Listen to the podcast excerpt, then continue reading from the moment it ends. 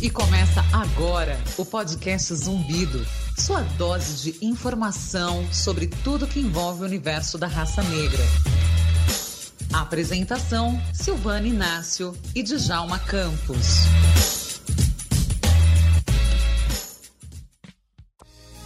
Manifesto Zumbi do Podcast. Somos o resultado da inquietação e da sede de falar. Sobre nós, e quando digo nós, nos referimos à nossa ancestralidade. Queremos contar a nossa história, debater questões que tenham como centro a população negra e abrir espaço para todos que de alguma forma colaborem para a diversidade e inclusão em todos os setores. Aviso importante: o programa a seguir se dirige tanto a brancos quanto a negros.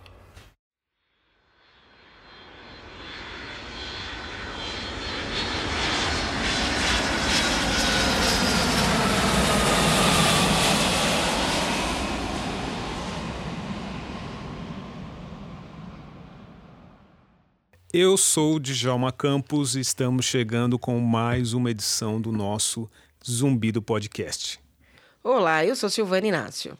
É, estamos aqui para mais uma edição do Zumbi do Podcast e hoje a gente tem uma convidada super especial que vai falar com a gente sobre turismo, ativismo, sobre startups, sobre ser mulher e mais uma série de coisas. Sobre viagens negras, que é um, te um tema muito interessante para esse podcast. E a nossa convidada de hoje é Cíntia Ramos. Ela é de um site que eu particularmente fiquei apaixonado logo de começo, Cíntia, que é o Diaspora Black. Uma empresa que, entre outras coisas, propõe viagens, vamos dizer, afrocentradas, é isso? Fala Isso pra gente mesmo. mais, Cíntia. Olá, Tudo primeiramente, obrigada pelo convite. Estou muito feliz de estar aqui falando com vocês.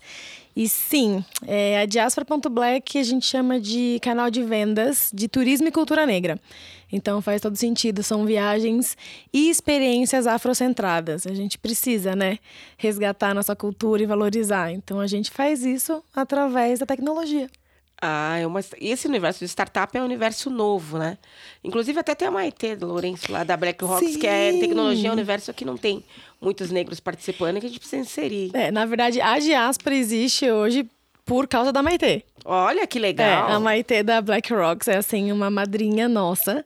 Logo no, no começo da primeira ideia, por não existir muitos negros no campo da tecnologia, ela que abriu as portas pra gente, para fazer treinamento, para conhecer hoje. Se eu brinco e falo todos os nomes e siglas de, do mundo de startup, a Maitê lá no começo ensinou, ajudou, abriu portas pra gente. Então é muito legal a gente ver e sentir aí realmente esse black money rodando entre a gente. Porque se não fosse a Maitê, que é uma mulher negra na tecnologia, hoje talvez não existiria a Diaspora.black. Que barato. Mas explica para mim como basicamente funciona a Diaspora.black. Por exemplo, eu, Djalma, quero fazer uma viagem por um país com, com raízes afro. Por favor. É, vou fazer. Aliás, antes de começar o, o- o- a gravação do podcast, eu estava conversando com a Cíntia sobre a falha do meu, do meu currículo como viajante, que é não conhecer nenhum país africano, e a Cíntia vai me ajudar a tapar esse, essa, essa lacuna enorme na minha história. Mas como é que funciona a Diaspora Black? Eu quero viajar e vou até vocês. Isso, na verdade, como a gente faz hoje? A gente tem já as opções pré-prontas, né? Como a gente fala que é um canal de vendas, então a gente tem como se fosse um supermercado. Já tem alguns produtos, alguns pacotes já preparados para todo mundo. O interessante é que a gente começou como meio de hospedagem só.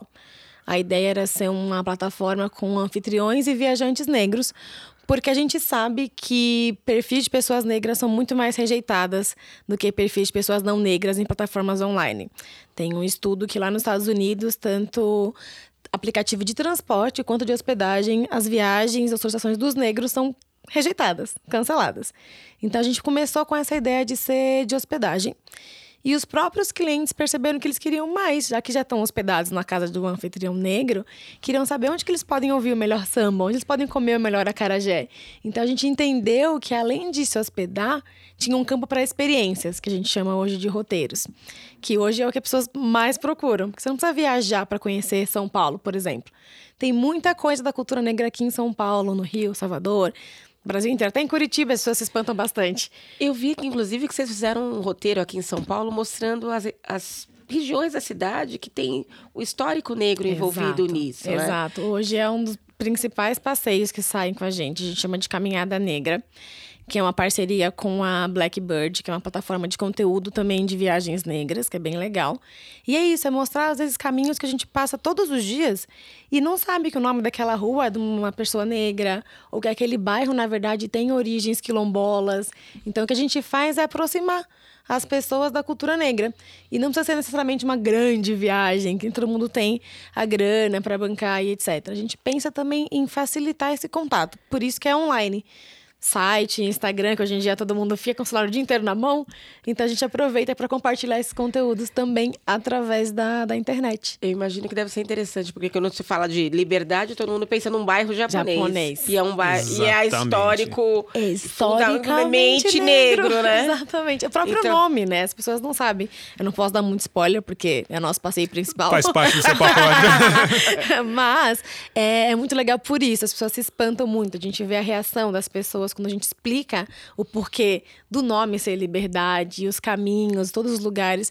E a gente faz tanto para pessoa física, que a gente chama, né? Qualquer um pode entrar lá no site e comprar e reservar o passeio, quanto para empresas e escolas. Eu, particularmente, fico muito emocionada quando a gente faz é, esses roteiros com escolas, porque quando eu estudava, eu não tinha nada de conhecimento da cultura negra, da nossa visão de valorização, né?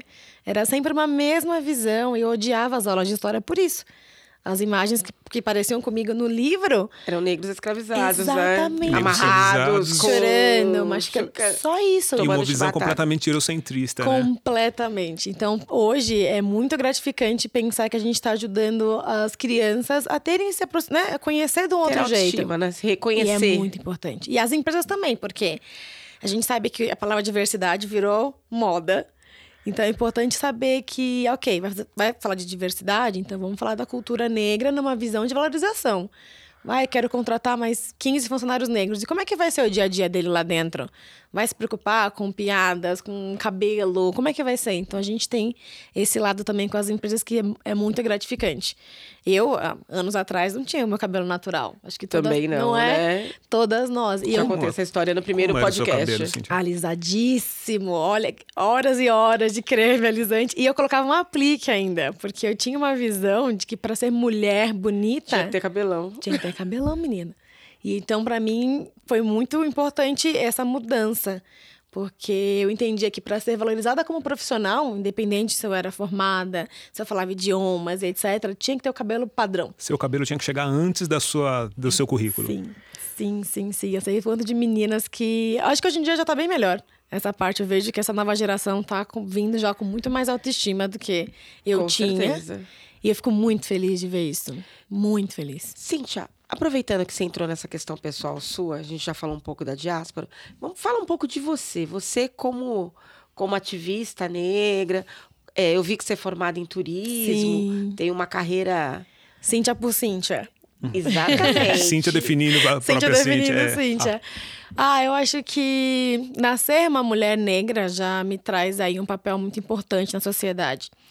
Eu tive esse, essa mudança, eu até considero tardia, eu comecei a me enxergar com toda a potência de uma mulher negra com uns 26 anos, assim. É, isso envolve muita coisa. Envolve os lugares que eu frequentava, envolve o ciclo de amizades, envolve relacionamentos, tudo. Então Você era. é carioca? Eu sou de São Paulo, eu tenho um sotaque muito Você tem um estranho. sotaque muito carioca.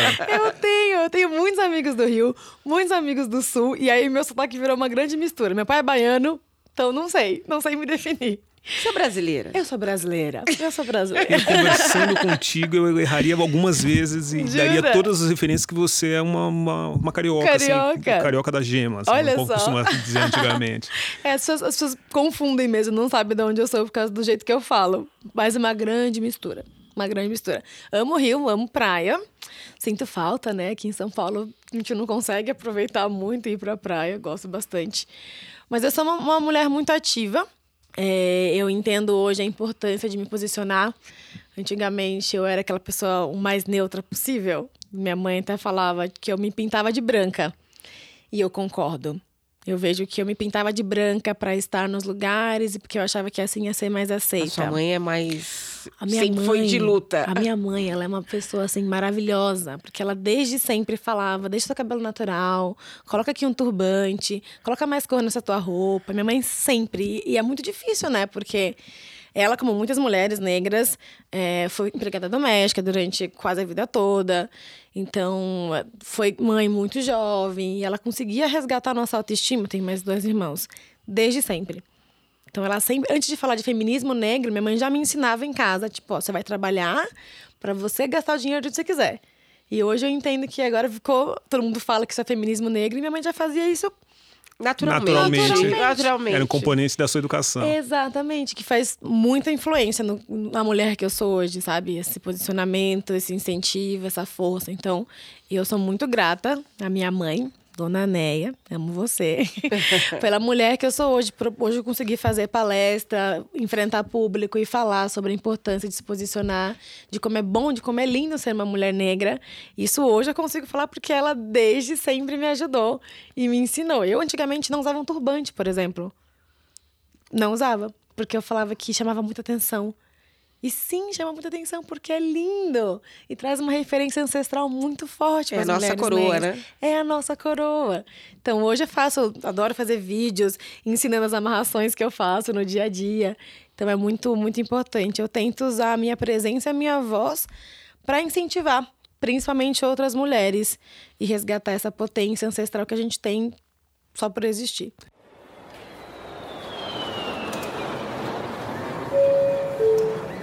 Cíntia, você foi a primeira pessoa a fazer uma grande viagem na sua família? Fui, fui a primeira, fui a primeira a me formar na faculdade, fui a primeira ou a segunda a comprar um carro, então fiz aqueles tics socialmente aceitos, eu fui a primeira. Mas assim como você, é, minha primeira viagem internacional não foi para a África, fui para a Europa, Para onde você foi? fui para Madrid.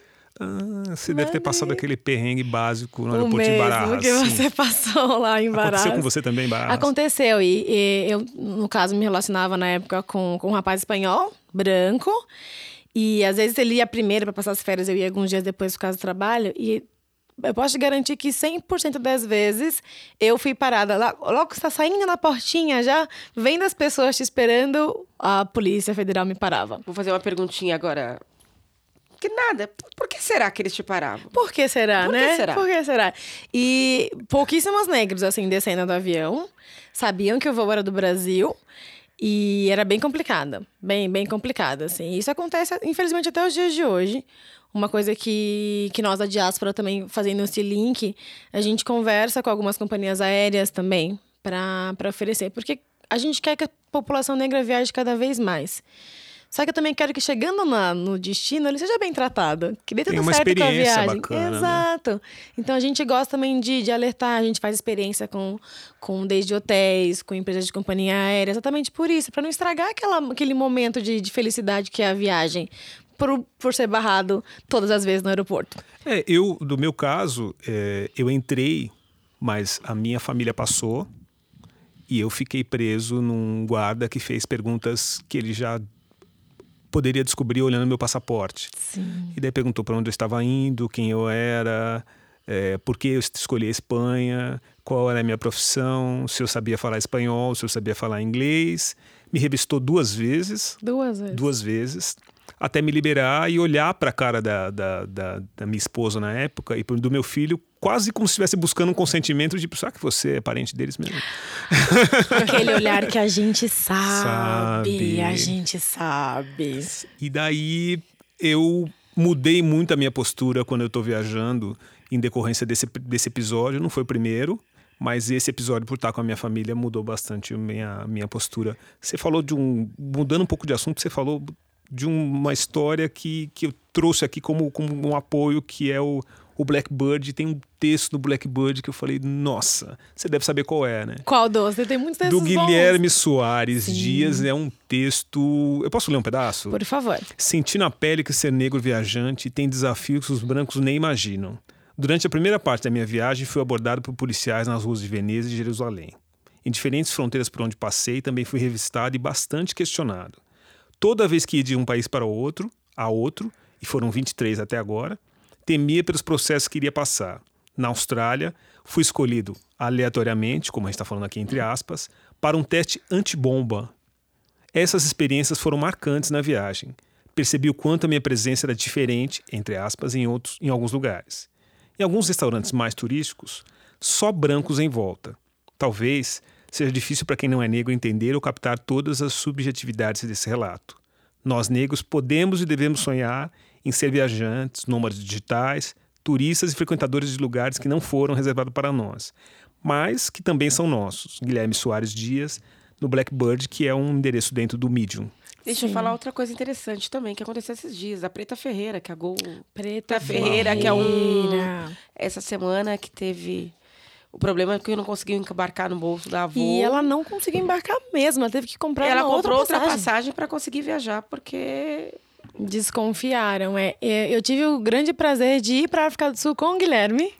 A gente foi Vocês juntos. São amigos. Somos amigos. Bacana. A gente foi juntos e é, é muito potente isso de estar nos lugares é, a gente foi todo tipo de restaurante, foi um convite do, da Secretaria de Turismo da África do Sul que chamou a gente por causa dos projetos, né, da Diaspora.black e da Blackbird.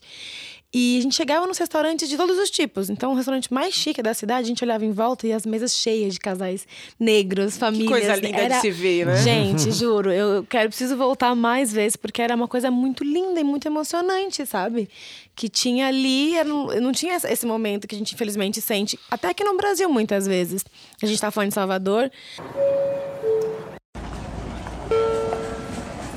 Tem voo 3, 1, 5 2 para Salvador e Recife. Embarque, portão 27. Salvador é uma das capitais mais negras, porém muito racista. Com certeza, eu tenho com essas experiências que eu te contei. Eu tive lá e cheguei de lá faz 15 dias. De você ir num, num comércio, num restaurante, ser atendido e você vê que as pessoas é, te menosprezam. Sim. A pessoa não sabe o seu poder aquisitivo, ela não sabe o que você quer, ela não está te. É uma questão assim, você é negra, então você espera. Sim, sim. Você não tem direito a, a voto, né? Mais é, ou menos assim. Mais ou menos assim. Como o, o Guilherme falou, que as pessoas não negras não, não conseguem saber, não conseguem entender, porque elas nunca vão passar por esses olhares, por essa dificuldade de atendimento que a gente passa. No começo, né, na, na da Diaspora.black, a gente ouvia alguns questionamentos do tipo: ai, mas por que que tem que falar de, de cultura. Sim, a gente escuta isso. por que tem que falar de cultura negra? Ai, mas por que, que, que tem que aprender tal coisa? E a gente explicava: é muito importante por quê? Para a população negra, a gente resgatar essa força, a gente saber da nossa história é, por outras versões, não só aquela versão eurocentrada que a gente aprende na no escola, colégio, né? na TV, em filmes, etc. Que é que eles querem que a gente saiba, Exato. né? Que a gente não é nada para não chegar a lugar Exatamente. nenhum. Exatamente. Então é muito importante para a gente resgatar essa coisa de se aquilombar para a população negra e para a população não negra de saber e respeitar. Então, na Jasper.black, a gente não tem essa restrição. Tipo, ah, não, só negros podem fazer o passeio. Não. não. Porque a gente precisa que todo mundo saiba quem foi zumbi, mas quem foi Dandara também. A gente precisa porque a minha voz, ela vai chegar até alguns ouvidos. E a voz dos meus amigos brancos vão chegar em outros ouvidos. Eu preciso que todo mundo saiba do que eu tô falando, que todo mundo entenda da nossa cultura, para assim aumentar e melhorar o respeito. Então acho que é muito disso. Então quando as pessoas questionavam porque a, a empresa hoje ela só tem funcionários negros o que é uma afronta também, né? No mundo das startups, tecnologia. Que é um universo supermente restrito, né? Super. É, Super. Na área, área de tecnologia de startups, ver negros é igual ver uma. É, quase nulo, é. né? São pouquíssimas pessoas. É. Não vou dizer que dá para contar na mão, porque tá aumentando um pouquinho. Mas dá para marcar uma reunião num bar, porque todo mundo se dá. conhece. Dá, tranquilamente, tranquilamente. E é muito isso. Então, algumas vezes as pessoas questionavam, tipo, ai, mas só tem funcionário negro na, na, na sua empresa? Tipo, sim, na sua só tem funcionário branco e ninguém fala nada. Qual que é o problema de eu dar oportunidade para pessoas de todas as áreas, seja atendimento, marketing, tecnologia, vendas? A gente tem profissionais capacitados igual você. E as pessoas ficam tipo, não, mas não, não, que eu quero ser racista e não sei o que lá. Aí quando tenta explicar, fica pior ainda, né? Então, pra gente é muito forte a gente ter uma empresa majoritariamente negra e falar sim de cultura negra. Acho isso muito importante. Eu vou te fazer uma pergunta agora. Você falou de aquilombar sim. e eu tô com um projeto meu pessoal de visitar quilombos, oh, que eu acho pronto. que é um o retorno é uma coisa. E lá em Salvador agora eu tive oportunidade. Não cheguei, cheguei próximo, mas não cheguei ao quilombo. Ah. Mas eu fui no Sankofa, que é um momento religioso Bacana, que sim. tem lá em Salvador, que é Ai, que, divino. que bom que você foi, privilégio. Eu, que eu consegui assistir o Sankofa, que acontece lá em Mar Grande, né? Barra Grande, Barra acho que Grande, eu é. É acho. Barra Grande. E aí, e lá eu tive o convite para conhecer um, um quilombo que, Que tem lá em legal. Salvador, mas eu não consegui chegar até lá. E aí eu queria saber como é essa questão, que eu acho que os quilombos também, eu acho que uma coisa que me chama bastante nessa questão do diáspora, a gente tem os passeios para Salvador, você tem os passeios para Salvador, para os outros lugares, que eu acho que são super importantes, mas essa, esse retorno para o quilombo, É muito forte. essa questão de você voltar ali, botar o pé na terra e falar Sim. é aqui, é assim. Conta pra. Eu nunca Ai, fui, então. Pra gente esse- é, é- é muito forte, é muito lindo e é muito importante, né? A gente faz. ano passado a gente fez a primeira saída, por exemplo, pro Quilombo dos Palmares. Que assim foi o ápice, todo mundo ficou enlouquecido. As pessoas já estão perguntando quando é que vai ter de novo. Porque, Eu vou nesse, hein? Por Quando é que favor, vai ter por de novo, favor, Cíntia? por favor, gente. Março tem uma saída agora. Março? Porque, março tem, porque pisar nesse solo sagrado que é do Quilombo dos Palmares. Gente, todo mundo que foi e vai já tá super emocionado. E as pessoas que foram, tem uns relatos que não tem como não se emocionar ao ler. De pisar, de estar, de ouvir as histórias das pessoas que moram ali na região. A gente também sempre faz saída pro Quilombo é, da Caçandoca, que é mais pertinho, é em Ubatuba. Né, pega uma estradinha em Ubatuba e é sentar com os moradores e ouvir e aprender. Então, é isso que você falou. É esse resgate que a gente precisa ter. Todo mundo tenta silenciar a gente, falar da nossa cultura de um modo diferente, mas a gente voltar, ouvir as pessoas, os griots que estão ali nos quilombos, Os mais velhos, os né? mais velhos, que é essa coisa de respeitar a ancestralidade. Então, para mim é muito lindo saber que através da Diáspora.black a gente consegue oferecer isso para as pessoas. De sentar no chão mesmo, de pisar descalço Comer na com a terra, mão, né? Comer com a mão, amassar farinha, sabe? A gente fez em dois, de 2018 para 2019, se não me engano, teve uma edição do Ano Novo no Quilombo. E assim, emoção à flor da pele, que é isso, você começar um ano ali dentro de um solo sagrado, essa coisa, esse resgate ancestral muito forte, pra gente é muito legal e é, é importante, né? É Porque muito acho importante. que tem uma coisa misturada, tem uma questão de ancestralidade, tem uma coisa de religio- religiosidade, né? Que a fé tá imbuída, não adianta a gente falar que não, que as duas coisas andam, Andam juntas. andam juntas. juntas. E foi o que eu senti no Sankofa. Ai. É uma coisa que eu nunca tinha visto, mas só de você colocar o pé naquele terreiro, olhar pro Deus e ver elas entrando pro mar, só de falar eu me arrepio. Sabe quando você sente que você tá, Tá ali, né? tá ali, a tá energia tá sozinho. vindo, tá canalizando pra você. Sim, E eu sim. acho que a gente vibra num ritmo muito parecido, nós negros. Então, Eu quando acho. você. tá- É, a gente tem uma vibração muito diferente.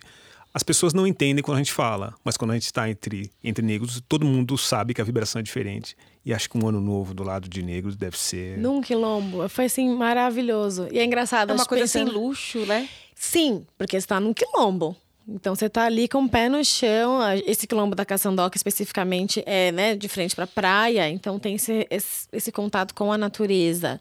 Que esse respeito com a natureza que a gente também tem, né? Nossas religiões de matriz africana tem esse ponto, esse, esse, né, esse cuidado com a natureza, esse cuidado de saber que a gente faz parte ali de uma coisa muito maior.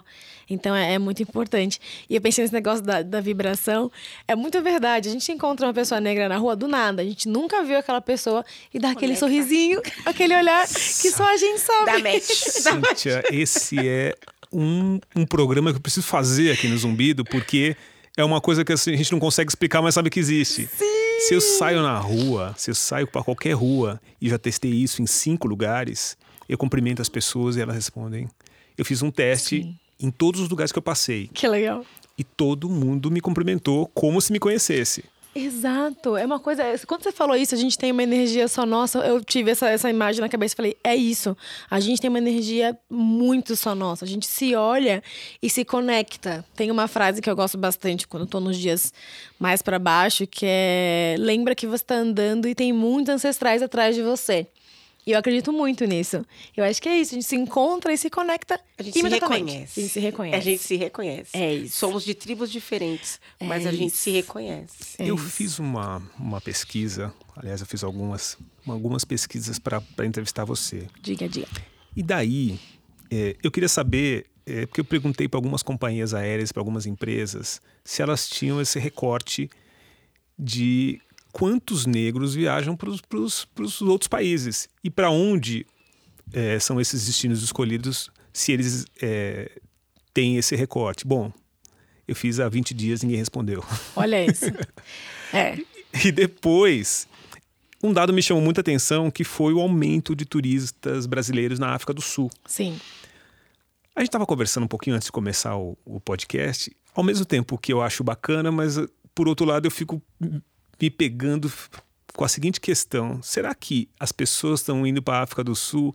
Porque como a, gente, a África do Sul, como a gente falou, é meio São Paulo, né? Mas eu acho que tem, tem muita coisa. Eu acho que é legal, é importante esse aumento, né? Teve um aumento muito considerável mesmo de brasileiros indo para lá. É, eu conheci Cape Town em Joanesburgo e por mais que é Joanesburgo principalmente é bem tipo São Paulo Rio, vamos fazer uma comparação assim. Mas a hora que você pisa no aeroporto, que abre aquela porta e você vê 97% de famílias negras esperando, muda a chavinha na hora. A hora que eu entrei no avião e vi a aeromoça linda, com aquele uniforme, que a gente tem esse negócio de aeromoça, uma mulher bonita. A gente cresce ouvindo isso.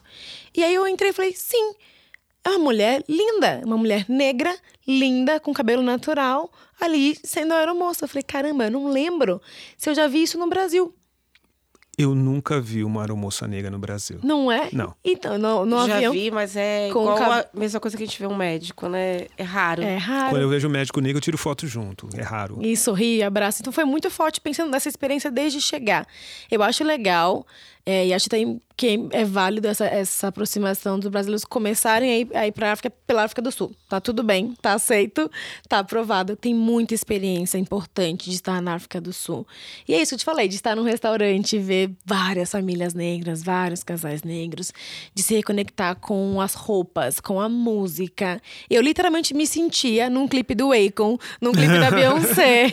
Porque era todo um mundo parte. lindo, era todo mundo maravilhoso. E aí eu me senti a pessoa mais linda do mundo. Porque eu olho pro lado e as mulheres parecem comigo. As mulheres, revista, jornal, TV, eu falei, gente, é isso. Eu sou daqui. Eu tô, eu tô no meu lugar. Então você sente uma energia, assim, muito de terra-mãe, né? Voltando pra casa. Voltando pra Eu casa. vou até fazer uma parte, é que minha filha, é, Djalma, sabe? Ela quer fazer intercâmbio de inglês. E ao contrário que todo mundo que quer ir para o Canadá, que quer ir para a Austrália, que quer ir para os Estados Unidos, por questões até de custo, Sim. e para juntar as duas coisas, ela quer fazer intercâmbio na África. E tem muita. Estando lá, a gente perguntou e tem um grande mercado e vale a pena. E é isso, é só uma questão de que a gente nunca considerou. A gente não sabia, né? Tem faculdades maravilhosas na África do Sul. E eles são muito coração aberto. Eles, tão, eles recebem muito bem os brasileiros. Que isso é uma outra coisa muito legal de falar. Eles sabem dessa conexão que a gente tem. É, tem um mapa, quando eu fui para visitar uh, Robben Island, que é onde Mandela ficou 17 anos preso tem um mapa que mostra é, para onde iam as pessoas escravizadas da África. E aí tem, claro, uma flechinha vindo para o Brasil. Então eles sabem, eles respeitam. Então eles têm essa conexão muito boa de receber a gente bem. Então, além de você estar entre os seus, literalmente você pode muito bem aprender um outro idioma, ficar tranquilo, fazer amizades. É realmente um- uma potência muito grande. Quando a gente foi para Cape Town, que eu me senti, fiquei muito feliz que as pessoas perguntavam se eu era local. Eu falei, caramba, Bacana. eu fiz tanta viagem internacional e ninguém nunca me perguntou se eu era daqui. Que isso, né? Eu ia muito à Europa, Estados Unidos. E aí cheguei em Cape Town e todo mundo falou, ah, você é daqui? E eu falava, tipo, não. Eu falei, caramba, as pessoas acham que eu sou daqui, porque eu sou daqui, de certa maneira. De certa Tem maneira, você é aqui. de lá, sim. Então era muito bom esse contato, esse olhar com carinho, é, esse respeito que a gente sabe que não acontece no mundo inteiro. Quantos É, países você já viajou? Nossa, é, acho que faz tempo que eu não faço essa conta. Mas eu Nossa, fi- quantos passaportes? Vamos... tô no segundo, tô no segundo passaporte. eu, ia, eu já ia perguntar se você é como a Glória Maria, que já tem Ainda mais de não. 15 passaportes Mas carimbados. é, Você chega é, lá. né, Eu Chega chego lá, eu chego lá. Mas eu sempre gostei muito de viajar, de conhecer outras culturas. É, dos idiomas eu acabei já misturando na minha cabeça, mas aí eu, eu falo. eu falo idiomas? espanhol fluente, o inglês avançado, o francês eu já confundo bastante. Eu já misturei bastante da minha cabeça, mas eu gosto bastante também de estudar francês. Isso, aí volta que dona, dona Neia, a mamãe, ficava ali no meu pé. Tipo, ela falava, não posso te dar bens materiais, mas eu vou ficar no seu pé pra você estudar muito. E eu agradeço muito, porque faz todo sentido com a vida hoje, poder chegar numa reunião e ser. Várias vezes aconteceu, né? Antes de trabalhar na diáspora, trabalhava no meio corporativo, que a gente também sabe que é branco, hétero, cis, masculino e etc. Então, chegar eu, uma mulher negra, e ser a pessoa que vai fazer uma reunião em outro idioma, até as pessoas entenderem que sim, Que é você- vai negociar você- comigo. e eu sou boa de negociar. Tinha esse impacto, sabe? Então, é... as viagens me ajudavam bastante nisso também para os idiomas. Eu sempre gostei bastante. Mas pensar, países. Acho que uns 15, vai. Bacana. 15 a 17. Eu E nunca a fiz viagem essa mais conta. incrível? É, né? É difícil fazer É difícil. essa conta. Então, eu acho que agora, depois que eu pisei na África do Sul, é minha viagem mais incrível. Porque além de ser a África do Sul, eu tava com um grupo de pessoas negras. Foi a primeira vez que fiz uma viagem com um grupo de pessoas negras. Então a gente chegava em todos os lugares e eu tava ali, eu podia fazer qualquer tipo de comentário, ou então só aquela troca de olhar que a gente já sabe, que não vai falar muita coisa. E eu tava entre os meus irmãos, na terra dos meus irmãos. Então, assim, emocionalmente, sem dúvida, foi minha melhor viagem fazer Joanesburgo e Cape Town. E aquela que tá no seu sonho.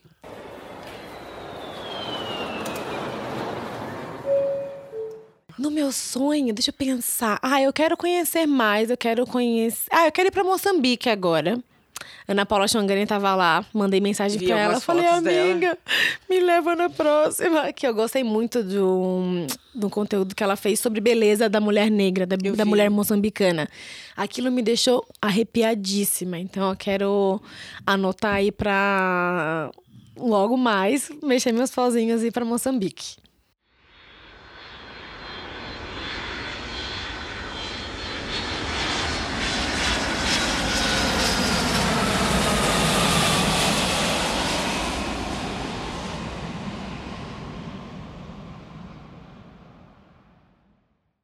Eu queria te fazer uma pergunta. Você falou do Akon, né? Sim. É, eu li, li uma notícia muito legal e queria saber se você já sabe de alguma coisa sobre esse. Sobre o Wakanda, de verdade? É, o Akon tá criando uma cidade Sim. futurista no Senegal. O que, que você sabe sobre isso? Sim. Moeda própria? Tá investindo milhões de dólares. milhões de dólares. milhões, milhões. E eu achei Eu incrível. quero ir antes de estar tá disso pronto. É. É legal porque pouca gente sabe, mas na África a gente tem muita potência forte para a tecnologia. Sim.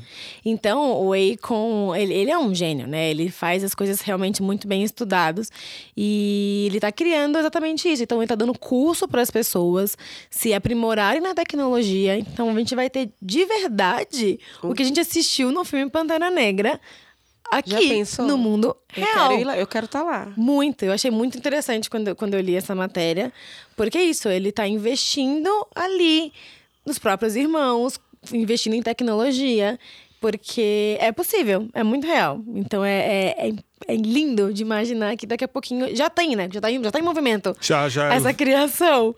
Então é daqui realmente muito pouco a gente vai ter aí uma Wakanda, de verdade. Depois de a gente ter assistido o Pantera Negra que mudou o cenário, né, da Marvel, mudou o cenário do- dos filmes, abriu o olho da galera do tipo do consumo da população negra. E aí pensar que isso vai ser além dos filmes para a vida real é mágico, é incrível. Entrando nesse ponto um pouquinho, a gente já fal- falou da diáspora e tal, eu falar assim, como você vê da questão política, a gente fala muito disso, mas a questão de, de a gente está falando de corporativo, de Sim. empresa, mas a questão de, de poder para a população negra, né? Poder, de, quando eu digo poder de financeiro, poder político e assim por diante. A gente tá num momento bem complicado, né? Tive que corrigir a palavra, mas um momento bem, bem complicado. É, eu vejo que a gente tem esse potencial se a gente se unir cada vez mais. Infelizmente, a gente não consegue garantir aí por governo. Hoje está cada vez mais difícil. E aí volta no, no quilombo, né? Pena para pensar que ali, a população quilombola é um pega a mão do outro mesmo para resolver os problemas, para resgatar a potência, para usar no dia a dia o que é tecnologia ancestral. Então eu vejo que a solução para nós é a gente estar um do lado do outro. Porque esperar pelos outros, esperar pelos brancos, infelizmente, não dá mais. Nunca deu, na verdade, né? Mas cada vez menos, porque eu vejo que é uma dificuldade muito grande. Se até hoje a gente não tem aí os acessos, as oportunidades iguais, a gente realmente tem que fazer o famoso nós por nós. Eu acho que é, um, é o único caminho. Verdade. Legal.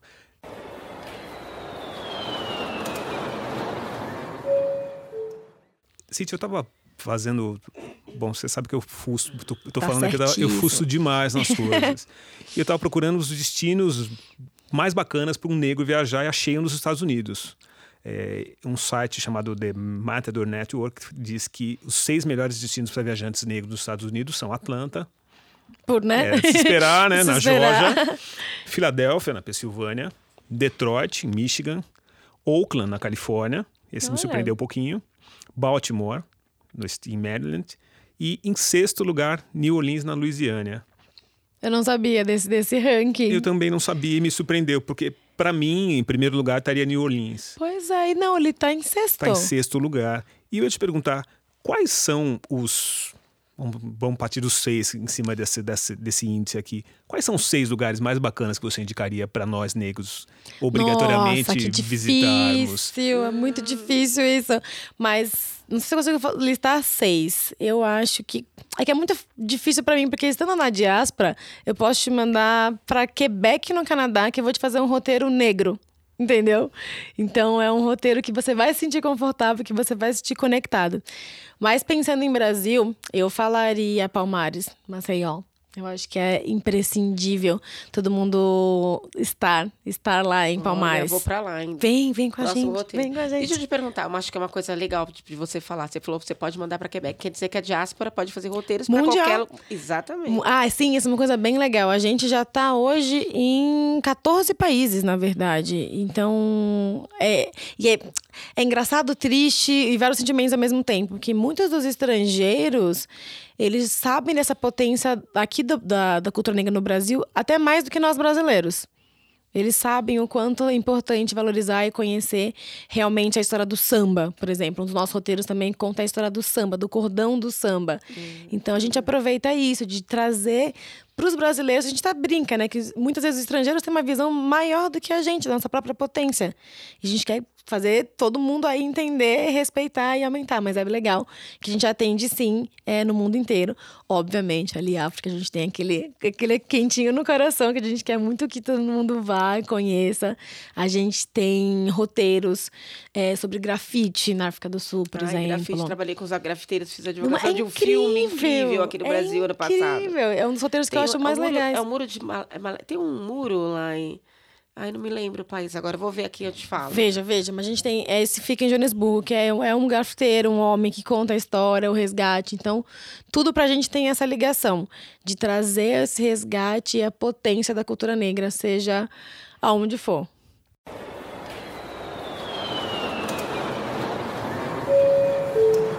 É, a gente está caminhando para, infelizmente, Ah, para o final dessa edição É.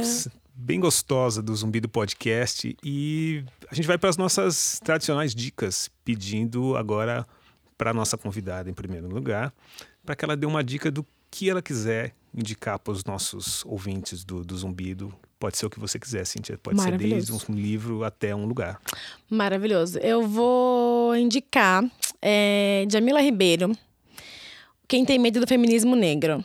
Eu acho que é um livro que ele é fácil de, de acompanhar, porque a gente fala de feminismo negro, às vezes pode ser muito complexo, difícil. É uma leitura leve e importante para homens e mulheres, é, negros e não negros. Ele fala, ele explica toda a potência, ele faz esse recorte do que, quando se fala em feminismo, a gente tem aquela imagem das mulheres queimando o sutiã, só que para aquelas mulheres estarem na rua queimando o sutiã, as mulheres negras estavam na casa delas cuidando dos filhos.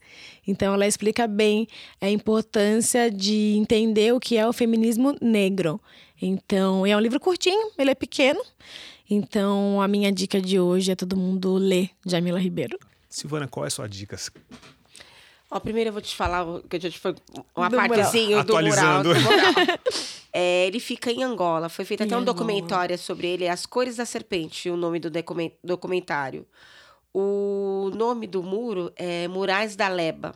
É numa estrada histórica que, é, com cerca de 20 quilômetros. Olha, maravilhoso. E aí uns brasileiros de, da de Salvador, lá da Bahia, foram para lá e fizeram um documentário. Inclusive esses esses grafiteiros vieram para o Brasil. Maravilhoso. E eles fizeram, não sei se está no mesmo, se tá intacto, mas eles fizeram um grafite lindo ali na Rua Augusta. Na Vou fazer Augusta. até um comercial aqui, bem próximo do Happy Burger. Hum, que é um ótimo ponto. Ah, você deu duas dicas maravilhosas aí. Você deu Happy Burger e deu Fiz o um merchan documentário. A minha dica é o seguinte: a gente, a gente tá num ano, um ano político, que é 2020. Sim. E até lá em Salvador saiu uma campanha, Eu Quero Ela, né? Que é a busca pela Prefeitura de, de Salvador. Então, minha dica é que para as pessoas começarem a se movimentar e pensar nas candidaturas negras, porque se a gente quer ter voz, a gente precisa estar nos, nos postos de comando. Uma dica é para um partido político que está surgindo aí, que se chama Nova Frente Negra. Tem vários intelectuais negros envolvidos, pessoas sérias que estão procurando de alguma forma articular para que a gente tenha candidatos negros para voltar na próxima eleição. Isso, isso não quer dizer que nós já não tivéssemos no passado, mas isso de uma forma que a gente tenha maior impacto, né? Então, é, é chegada a hora da gente chegar no poder, né? Que não que esse projeto, mesmo que esse projeto não seja para 2020, que seja para 2022, que seja para 2024, que sejam para as próximas eleições, mas que a gente marque o nosso o nosso lugar e comece a seguir ter o nosso posto, que eu acho extremamente importante, né? Gostei, tá mais que na hora já. Com certeza. Poder para o povo preto. Eu tenho que dar minha dica, eu queria dar umas 10 dicas de coisas interessantes que eu tenho para falar, mas uh, eu vou ficar com uma só. Em dezembro, eu conheci um trabalho fantástico de uma professora gaúcha chamada Perla Santos. E ela lançou um baralho, um game que reúne imagens de pessoas, de grandes ícones da cultura negra. E é num game meio parecido com esse que a molecada joga e que cada personagem tem uma força, tem uma potência dentro do jogo. Ela inventou esse jogo é, prestando atenção nos, nos meninos brincando no recreio. O mais legal desse jogo é que tem todos os personagens da nossa história, a história negra. E o ponto que eu achei que é o ponto da virada do jogo é que as personagens femininas valem mais. Ah, que maravilhoso, que então, maravilhoso. Dandara vale mais do que um outro personagem, sem desmerecimento nenhum do personagem é, histórico negro, mas eu acho que a gente já tem maturidade e a gente já avançou bastante para saber o quanto é importante a gente descortinar essa história negra. É, para as novas gerações saberem que, como você disse, para fulano fazer tal coisa, tinha uma pessoa lá que não apareceu na história. Então eu achei Exato. muito interessante isso. O, o game ainda não está disponível, ela está construindo meios para lançar de uma forma mais, mais abrangente no país inteiro, mas vocês podem acompanhar o, o, os avanços e o, o trabalho da Pela pelo Instagram. Você coloca lá Pela Santos, vocês vão descobrir. E em breve a gente vai falar mais sobre ela aqui no Zumbi do Podcast. Incrível, adorei, adorei a dica. Só falando sobre mulheres hoje, é, 80% dos nossos clientes são mulheres negras. Então eu brinco que quem roda a diáspora são as mulheres, mulheres pretas. negras. Eu queria acrescentar só uma informaçãozinha. Quem quiser saber mais sobre a Nova Frente Negra, eles estão nas plataformas, estão no Facebook, no Instagram. Então, quem quiser acompanhar lá e saber quem está buscando o quê, fica mais fácil. Bom, Cíntia, onde a gente te encontra, na- além do, do, do Diáspora, onde a gente te encontra nas redes sociais? Suas redes são abertas, aliás. São, são. Acho que não, hoje é muito difícil, né? Ser, tentar me esconder, mas a gente, bom, da Diáspora tem o site, né, que é diaspora.black. A gente também tá no Instagram e no Facebook, também super fácil, diaspora.black. Sigam a gente. E a minha rede é CI Ramos, de C Ramos, no Instagram também e no LinkedIn. E, bom, as nossas redes sociais são. Silvana, as nossas redes sociais, eu esqueci. Fala pra mim. Se você esqueceu, Djalma. é brincadeira. arroba Zumbi do Podcast oficial no Facebook e no Instagram, arroba Zumbi do Underline Podcast. Procura a gente lá, curte. Estamos em todas as plataformas, Spotify, Deezer, SoundCloud, entre outras. Compartilhe com os amigos. Foi só uma desculpa para ouvir a melhor voz do, do, do É podcast. é linda, mas- né? linda, mas... Ai. Bom, estamos. A gente encerra assim mais uma edição do Zumbi do Podcast. Eu queria agradecer essa presença incrível da Cíntia. E Obrigada, obrigada. Foi um prazer, foi uma delícia essa conversa. Me chamem mais. Vamos chamar e assim, vamos conversar depois nos bastidores umas ideias Sim. aí malucas que a Sim, gente sim, andou sim. tendo. E estaremos na. Eu vou tentar estar na, na, na viagem para Palmares. Torcendo, torcendo. Vou tentar fazer um, um, um encaixe aí, porque fiquei com, com aquela lagriminha nos É olhos. isso, é isso que a gente faz. Pisar em Palmares é voltar para casa, né? Exato. O começo de tudo. O começo de tudo. Até o próximo programa. Até a próxima e obrigado por ter acompanhado a gente. Esse, essa edição do Zumbi do Podcast é uma edição que tem pauta minha e da Silvana. É, a produção também é nossa. E a gente agradece mais uma vez. Sigam e espalhem o Zumbi do Podcast por aí. Obrigado e até mais. Tchau, tchau. Tchau.